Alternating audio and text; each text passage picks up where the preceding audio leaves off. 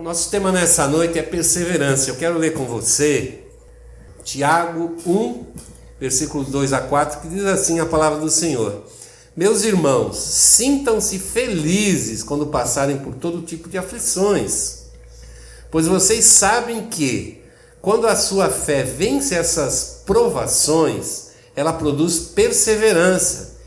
Que essa perseverança seja perfeita, a fim de que vocês sejam maduros e corretos, não é, falhando em nada. Vamos curvar nossa cabeça, vamos orar ao Senhor, colocar nossa vida na presença de Deus, pedir para Deus que fale conosco.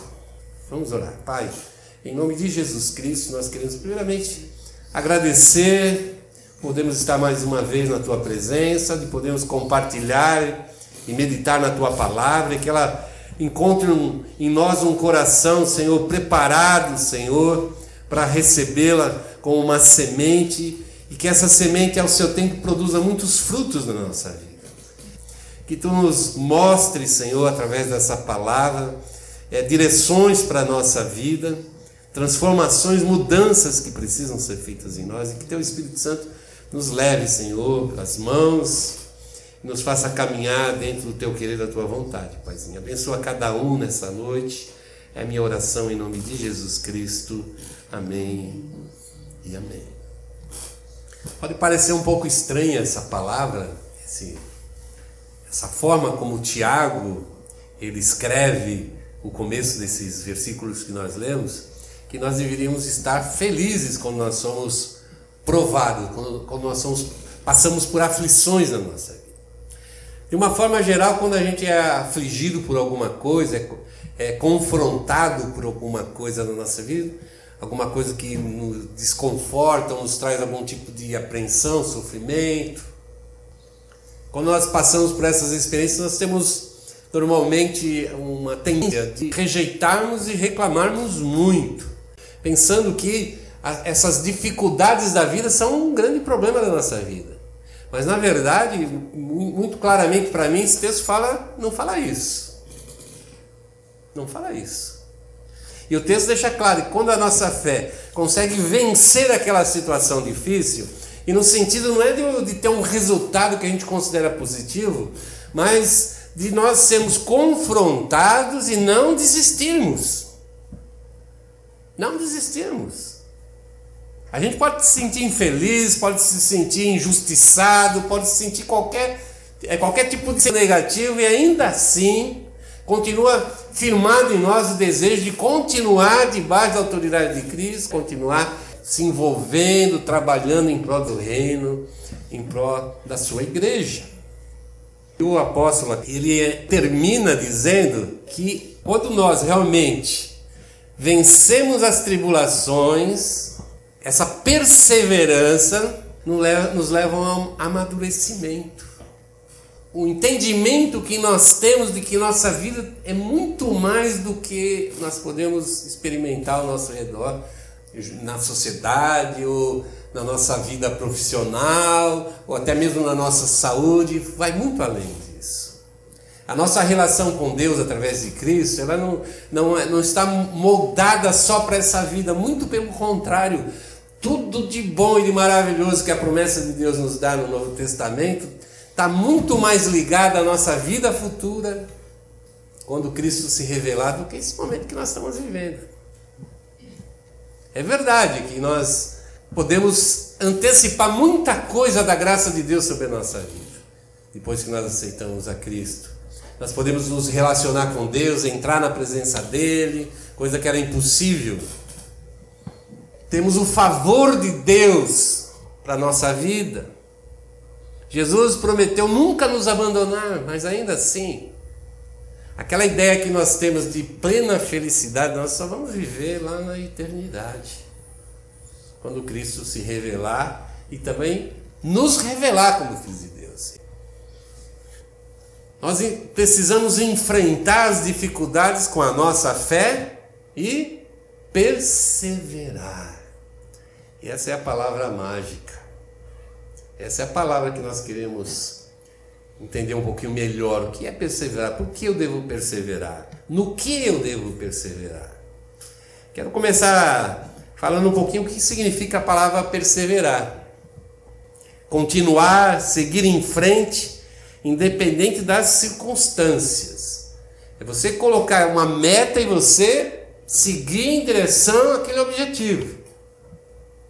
E avançando, vai vencendo as dificuldades e vai avançando. Não muda, não muda de direção, não muda de desejo, de objetivo de vida por causa das dificuldades. Pelo contrário, a gente vai seguindo adiante, vai lutando, vai confrontando e a nossa perseverança vai nos levando de vitória em vitória. E a gente se fortalece muito quando realmente a nossa fé é provada. Essa exortação à perseverança, o apóstolo Paulo também, ao escrever aos Romanos, lá no capítulo 5, é, no versos 3 a 5, diz assim que sabemos que a tribulação produz perseverança, a perseverança produz um caráter aprovado, e o caráter aprovado, esperança. Esperança. Nossa esperança está lá no nosso futuro. Não está nem olhando para trás e nem olhando para o nosso presente. O próprio Paulo diz assim: se nós entendemos a vida cristã como somente alcançar coisas nessa vida, nós seríamos as pessoas mais infelizes do mundo. E sabe por quê? Porque a promessa de Deus não contempla nenhum tipo de conquista material ou humana. Se você tem uma vida boa, se você está tranquilo, não sabe o que é dificuldade, graças a Deus, mas não é absolutamente nada disso que é a proposta de Deus para a nossa vida. É nós passarmos por esse mundo separado da contaminação do mundo, separado do pecado, e recebemos lá no futuro. Nós fomos chamados para participar da herança de Cristo, graças a Deus por isso. Essa esperança, ela, ela é resultado de, um, de passarmos com perseverança por essa vida. Não diz que a gente vai ser o tempo inteiro feliz, principalmente quando nós confrontados pelo mundo, interiormente, exteriormente, muitas vezes nós temos vontade de olhar para trás e desistir. Parece que servir a Cristo é mais um peso na nossa vida. Mas Paulo diz assim: olha, a esperança não decepciona. Essa esperança não vai, nunca vai ser decepcionada. É a prova que Deus vai cumprir o que Ele falou que vai fazer para nós. Ele nos deu o seu Espírito. Então, vamos lá. Eu preciso viver uma vida de perseverança. Mas per perseverança no quê? Em que eu devo perseverar? Eu quero destacar alguns pontos hoje sobre a essa vida de perseverança que o cristão deve, deve ter, e está mais ligado na, no seu exterior, mais na sua vida comunitária, na sua vida como servo, como cristão, como igreja. Eu quero começar falando que nós somos chamados para perseverar na doutrina de Cristo. A palavra diz que todos continuavam firmes seguindo os ensinamentos dos apóstolos. A nossa ligação com Jesus Cristo, ela está diretamente ligado à nossa obediência a Jesus Cristo. O que é ser obediente a Jesus Cristo? Eu não consigo obedecer a Jesus Cristo se eu não entender, se eu não conhecer que, que Ele coloca como ensinos maneira como eu devo viver a minha vida, como eu devo praticar esse suposto cristianismo que eu voluntariamente tenho que escolher viver. Ninguém pode escolher por mim essa posição de ser cristão, ou de querer se me submeter a Cristo, de querer viver afastado do, da vontade do propósito do mundo. E quando eu falo estou virando as costas para o mundo, eu estou renunciando meus desejos carnais, minhas ideias, meus conceitos, meus propósitos até nesse mundo e adquirindo em Cristo, em Deus, novos projetos para a minha vida, novos objetivos. A igreja, desde o primeiro momento, entendeu a importância de conhecer os ensinamentos de Cristo, primeiramente, é fundamental, não tenho como obedecer a Jesus se eu não conhecê-lo. E conhecer a Jesus é conhecer como é a forma que ele deseja que eu viva a partir desse momento. E Jesus reclamava, inclusive, com seus próprios discípulos: Por que, que vocês me chamam de Senhor e não fazem o que eu mando? É uma coisa para nós pensarmos, questionarmos na nossa vida. Você chama Jesus Cristo de Senhor? Você está dizendo assim, eu estou me submetendo à sua vontade. Se eu não me submeto à vontade de Cristo, eu não posso chamá-lo de Senhor. Paulo escreveu a, lá para Timóteo, na segunda carta a Timóteo, no capítulo 3, 14, ele diz assim para Timóteo: continue firme na verdade, nas verdades que aprendeu, em, em que creu de todo o coração nós, nós nos convertemos a Cristo quando recebemos essa mensagem que, segundo a palavra aqui de Paulo a Timóteo, é a verdade e nos submetemos a ela porque nós cremos de todo o coração. Porque se eu não acredito, eu não posso obedecer. Se não obedecer, Jesus Cristo não é o Senhor da minha vida. Estamos obedecendo, é, estamos crendo no que Cristo disse, nos ensinou, a esperança que Ele nos deu. Eu tenho crido nisso. É isso que tem direcionado a minha vida, é isso que tem me feito levantar de manhã cedo e falar: hoje eu vou viver uma vida para Deus, uma vida para Cristo. Independente de situações, problemas, dificuldades que com certeza vão aparecer. Para ter dificuldade, basta a gente estar vivo uma das, das características de uma igreja, de um cristão que realmente está comprometido com Cristo, é que ele busca o conhecimento da sã doutrina, da mensagem do Evangelho e obedece. Em Efésios 4, versículo 14, o apóstolo Paulo, falando sobre ter essa firmeza de fé, ele diz assim: ó, vocês têm que conhecer, para que vocês não sejam mais como meninos, tem que se alimentar da palavra, tem que crescer. Não sejam mais meninos agitados de um lado para o outro e levados ao redor por todo o vento de doutrina.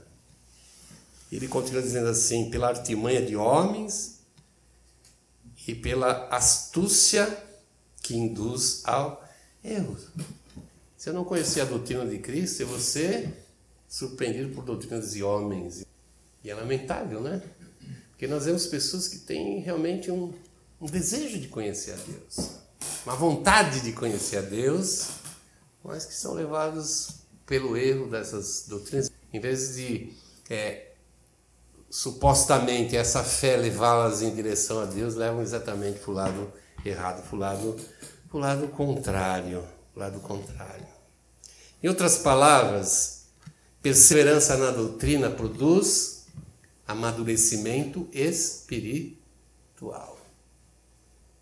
Vou ter maturidade para assumir responsabilidades no corpo de Cristo e ser usado por Deus. Então, a primeira coisa que nós precisamos em comunidade é perseverar na doutrina.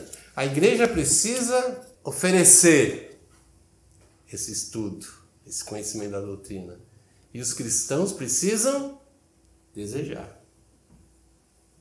Desejar. Segunda coisa que eu acho que é importante nós entendermos que nós precisamos perseverar na, na comunhão. Essa é outra característica lá da igreja de Atos. Lá no capítulo 2, versículo 42, ainda diz assim: Todos continuavam firmes, partindo o pão juntos. Eles se reuniam diariamente no partido eles viviam em comunidade de fato e de verdade. Nós temos uma comunidade que servimos a Cristo, mas nós temos a nossa casa, nós vamos para a nossa casa, somos responsáveis pelo, pelo nosso sustento, somos responsáveis, enfim, pela nossa vida. Mas temos esse compromisso de ser parte, de ser corpo de Cristo, de ser igreja. Nós assumimos esse compromisso quando aceitamos a Cristo Jesus e nos colocamos debaixo da sua autoridade. O mesmo Cristo que nos foi dado como Salvador é o mesmo Cristo que foi nos dado por Deus como cabeça da igreja. E quando a palavra de Deus diz assim que nós temos que perseverar na comunhão, nós temos que perseverar nesse comprometimento uns com os outros. Paulo escreveu aos Filipenses, no capítulo 2, diz assim: então, peço que me deem a grande satisfação de viver em harmonia, tendo o mesmo amor, sendo unidos de alma e de mente, coração e mente. O mesmo amor. O que nos une como família, primeiro é o amor de Deus. Esse amor do meu irmão na fé. Com todas as dificuldades dele, com todos os defeitos. E esse amor nos faz superar essas divergências, nos faz superar essas dificuldades, nos faz superar, sabe, esses conflitos. Se nós entendemos que devemos nos direcionarmos pelo aquilo de igual que nós pensamos, que nós entendemos a respeito da vida cristã, isso vai fazer toda a diferença na nossa vida. Você vê todos os conflitos que, tinha, que existiam na, nas igrejas ali na época de Paulo, as dificuldades, e mesmo assim as igrejas se desenvolviam, produziam frutos. Por quê? Porque o amor supera todas essas dificuldades, todas essas lutas. A proposta é que a igreja seja um ambiente receptivo, aberto, uma mesma mente, o mesmo desejo, o mesmo objetivo de vida, um ambiente sincero de amizade, empatia uns pelos outros. Empatia é você aceitar as pessoas como elas são. Eu sempre gosto de dizer, de falar, que nós devemos nos preferir em comunhão. A minha ideia é o seguinte: eu podia estar em qualquer lugar nessa noite. Mas eu estou aqui porque eu preferi, eu, eu desejei, eu, eu optei, eu escolhi estar aqui. Eu escolhi estar aqui. Eu deveria ter esse tipo de escolha todas as vezes que eu pensar em envolvimento, em vida, em compartilhar, em ter comunhão. Procurar pessoas que também comungam da minha fé. Não só dessas pessoas, porque também ficou muito claro para mim que Cristo nos diz que nós devemos estar no mundo também para falar de Jesus, testemunhar para o mundo, para as pessoas que não conhecem a Cristo, logicamente. Mas a nossa preferência é estar em comunhão, estar uns juntos com os outros, perseverar nessa comunhão, insistir insistir. E eu percebo que o mundo está mais opções, mais opções, mais opções. Mas para competir com esse desejo, essa vontade que a gente precisa ter de estar junto com a igreja, junto com o corpo de Cristo, estar em comunhão, estar junto, estar se ajudando, estar se animando, exortando, estar testificando, testemunhando, apoiando, sofrendo junto muitas vezes nas adversidades e se alegrando também nas horas felizes. É assim que a gente deveria, que a gente deveria viver. Também a palavra nos verá na oração. Diz também lá que Atos 2,42 diz que a igreja ali, no comecinho de Atos, continuava firme fazendo orações. Em Romanos, o apóstolo Paulo no capítulo 12, Diz assim: aguente com paciência os sofrimentos e orem sempre. Importante em seu relacionamento com Deus, a oração tem é a única coisa, na verdade, que tem poder de mudar vidas e mudar situações. A ordem de Paulo aqui é, é bem, bem clara, né? Orem sempre. Orar significa viver na dependência de Deus. É colocar o controle na mão de Deus, na mão divina. É você acreditar que Deus está sentindo, está percebendo, está vivenciando contigo a sua situação. E que se aquilo não trouxesse qualquer benefício para a sua vida, ele não permitiria que você estivesse vivenciando. Lá no, em Efésios, no capítulo 6, o livro de Efésios é bem interessante, porque ele não trata de problemas da igreja, mas ele mostra, ele incentiva os crentes a viverem uma vida cristã a praticarem no seu dia a dia a sua fé.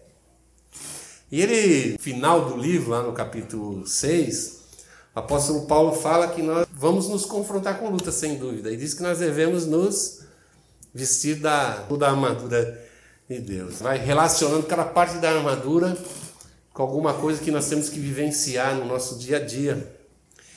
Essa armadura está tá ligada a evidenciar na nossa vida a verdade, a justiça, a paz, fé, salvação e viver debaixo da palavra de Deus. Vamos usar essas armas para primeiro lutar e depois, passada a luta, a gente permanecer ainda de pé, vivo. Eu preciso estar com essa armadura, que é uma descrição de uma armadura de um soldado na época do apóstolo Paulo. Quando ele, ele termina de falar de como eles deviam estar, se vestir, as armas que eles deviam usar na luta, ele diz assim: façam tudo isso orando a Deus e pedindo a sua ajuda. Por mais que a gente realmente se revista dessas armas de Deus, desses equipamentos de luta que Deus nos dá, ainda assim nós precisamos da ajuda de Deus. E ele diz assim: orem sempre, não desanimem e orem sempre.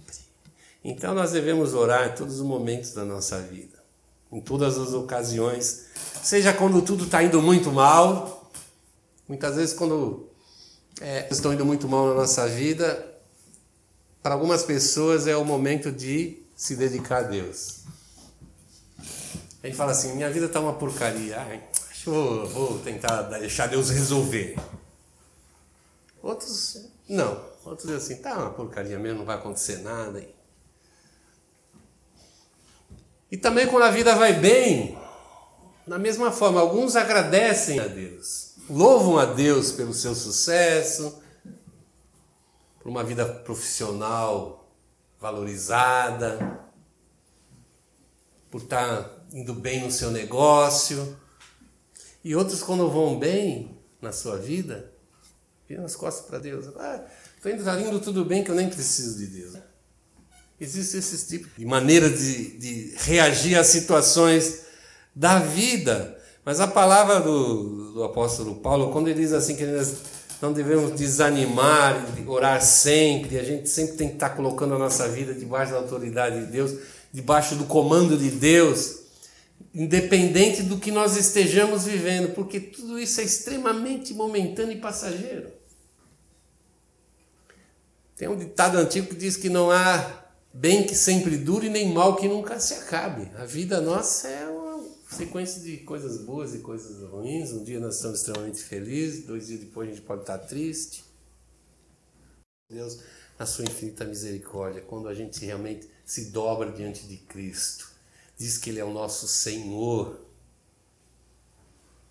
Ele se compadece e Ele abençoa. Talvez o resultado não seja aquilo que a gente espera, mas a paz de Deus enche o nosso coração. Nós percebemos que apesar de tudo, de todas as situações, ainda assim Deus nos ama profundamente e Deus tem todo o cuidado de nos tratar de forma que a gente alcance a vida eterna. Eu quero terminar dizendo que a igreja é o lugar comunitário onde nós vamos precisamos perseverar na fé cristã. Se você não entende, não consegue enxergar um, um propósito sequer para uma igreja, doutrina, comunhão e oração tem tudo a ver com a igreja, tem tudo a ver com a presença comunitária. Nós estamos aqui para nos ajudar, para dar suporte, para dar amor, para dar graça. E muitas vezes eu penso só no que eu preciso receber. Eu penso só em realmente a igreja está aqui para me suprir, me ajudar. Mas quando eu penso em ter uma vida de perseverança como cristão, eu também estou pensando no meu irmão, de eu ser suporte para alguém. A minha presença no corpo de Cristo abençoa o meu irmão. A minha ausência é sentida, enfraquece o meu irmão. Essa ausência é como eu estivesse mostrando total indiferença pela vida das pessoas que fazem parte da comunidade que eu sirvo a Deus, que eu sirvo a Cristo. Essa perseverança me ajuda por estar junto com o corpo e ajuda o corpo por eu estar junto com o corpo também. Mas principalmente, se nós olharmos para aquilo que Cristo nos pediu para fazer, que é levar o Evangelho a todas as criaturas, essa perseverança também fortalece a obra de Cristo. De Cristo. O nosso comprometimento com a Igreja de Cristo, com o corpo de Cristo, testemunho como crente, como parte da Igreja de Cristo, impacta a vida de quem está lá fora, quem não conhece é Cristo. E tem o desejo de conhecer alguém que seja cristão. Hoje a, a, eu acho que nós sofremos muito como igreja, simplesmente porque a igreja tem dado motivo e muito motivo. Muito motivo. As pessoas muitas vezes não conseguem ver muita diferença né, entre a igreja de Cristo e as pessoas que são de fora, pessoas que não conhecem o Senhor. Muitas vezes até chegam a dizer assim, não, as pessoas que são de fora parecem que são melhores. Então, uma, uma reflexão para nós nessa noite. O que, que eu tenho feito para o corpo de Cristo glorificar o nome de Jesus ali fora, diante das pessoas? Eu tenho perseverado e essa perseverança tem abençoado meu irmão? Eu não vir e ouvir faz diferença para o corpo de Cristo? Faz diferença para a obra da igreja? Eu ser parte, assumir minha responsabilidade, faz diferença ou não faz diferença? Porque essa pergunta, um dia, essa resposta, na realidade, nós vamos ter que dar para o nosso Senhor. Então vamos olhar com cuidado, não é? Para nossa perseverança para fé, pela fé, buscar crescimento, buscar amadurecimento, e não há amadurecimento e crescimento se não houver perseverança. Vamos ficar de pé, nós vamos orar, pedindo a Deus que nos abençoe, pedindo a Deus, acima de tudo, que mude a nossa vida.